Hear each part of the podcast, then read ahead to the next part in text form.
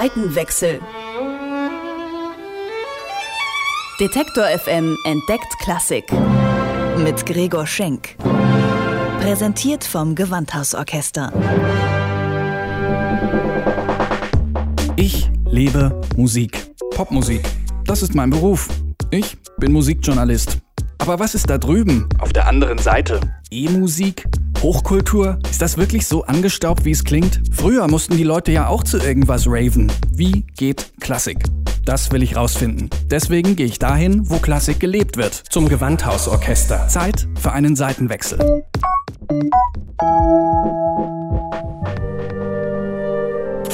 Nichts gleich der Trägheit, Dummheit, Dumpfheit vieler deutscher Geiger. Alle 14 Tage kommt einer und will mir das erste Konzert vorspielen. Ich bin schon grob geworden und habe zu ihnen gesagt, ich kann dieses Konzert nicht mehr hören. Habe ich vielleicht nur dieses eine Konzert geschrieben? Gehen Sie hin und spielen Sie endlich einmal die anderen Konzerte, die ebenso, wenn nicht besser sind. Max Bruch ist genervt. Dabei hätte er allen Grund, sich zu freuen. Sein erstes Violinkonzert findet großen Anklang und wird überall gespielt. Weil er aber schon zu Lebzeiten auf dieses eine Werk reduziert wird, schreibt er im Jahr 1887 diesen wütenden Brief an seinen Verleger. Später geht er noch einen Schritt weiter und will das Konzert sogar verbieten. Es ist irgendwie ein krasses Missverhältnis zwischen dem, wie unglaublich bekannt dieses Violinkonzert ist und wie relativ wenig mal so gemeinhin über diesen Max Bruch weiß.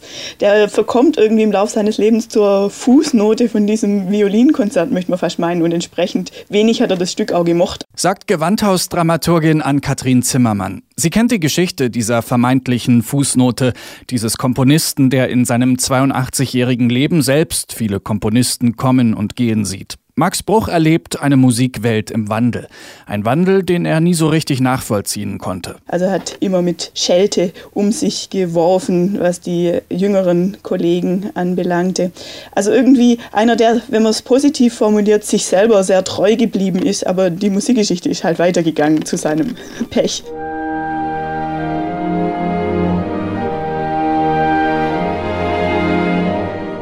Bruchs Violinkonzert ist ein Musterstück der Romantik.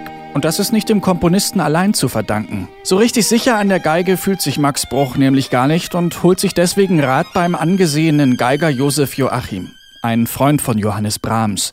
Der virtuose Joachim bearbeitet die Solostimme und Bruch nimmt die Vorschläge dankend an. Das Konzert geht also zu einem beträchtlichen Anteil auf die Kappe von Josef Joachim. So sehr sogar, dass der Max Bruch nachher gar nicht so sehr scharf drauf war, dass der Briefwechsel veröffentlicht wird. Um genau zu sein, hat er sogar einen konkreten Brief verhindert, dass er publiziert wird, weil er der Meinung war, er erschiene dann gar zu unabhängig und zu ja, unselbstständig auch und alles würde letztlich als Leistung von Josef Joachim dastehen.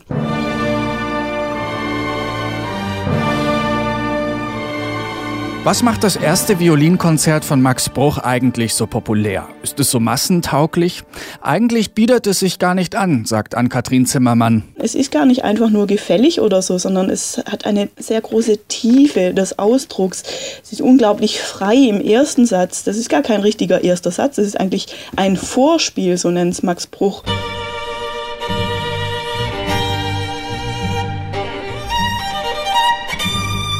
Dieses Konzert hat sein Schwergewicht auf dem Mittelsatz. Für diesen Satz spart er sich die großen Themen auf, die wunderschönen Melodien, eingängige, die man gern wieder und wieder und wieder hört und die auch andere Komponisten teils mit gehörig Ironie kopiert haben.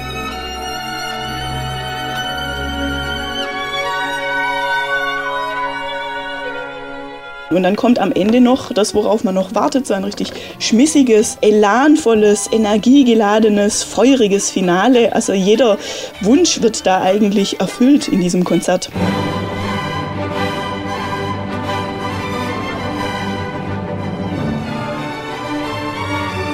Noch heute wird Bruchs Violinkonzert regelmäßig aufgeführt. Der dänische Geiger Nikolai Snyder spielt es bald mit dem Gewandhausorchester. Für ihn ist es ein ganz besonderes Werk. Schließlich hat er es vor ein paar Jahren nicht ohne Grund für seine Debüt-CD eingespielt. Das ist eines dieser Stücke, mit denen ich so eine Art lebenslangen Tanz habe. Ich spiele es sehr häufig, lege es beiseite und nach zwei, drei Jahren kommt es wieder zurück. Es war schon immer Tanz Teil meines musikalischen Schaffens. Das hat etwas sehr Intimes. Es ist fast wie eine Person, die man sehr gut kennt, weil man mit ihr zusammen etwas erlebt hat und einander vertraut ist.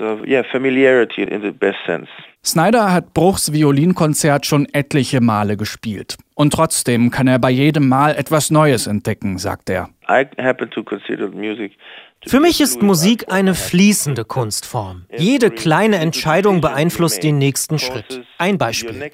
Die erste Note des Bruchkonzerts ist ein langes G. Entweder man behandelt diese erste Note als verbindendes Element für den ganzen ersten Satz, oder man entscheidet sich dafür, dass sie ein Statement für sich ist, eine eigene Welt, mit einem Anfang, einem Mittelteil und einem Ende. Für welchen Weg man sich auch entscheidet, und es gibt Millionen Wege dazwischen, es wird die nächste Note beeinflussen und die Note danach. Deswegen fühlt es sich beim Spielen für mich so an, als würde ich das Stück gerade zum ersten Mal entdecken. Das ist nie langweilig.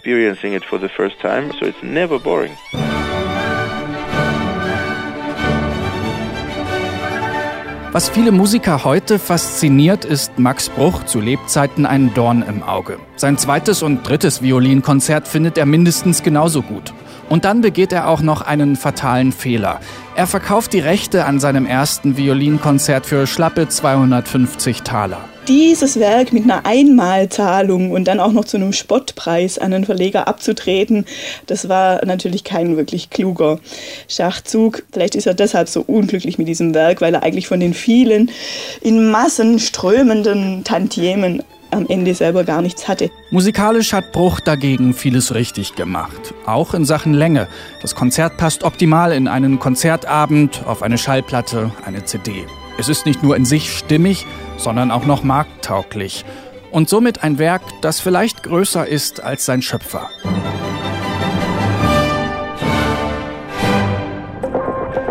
Seitenwechsel. Detektor FM entdeckt Klassik. Mit Gregor Schenk. Präsentiert vom Gewandhausorchester.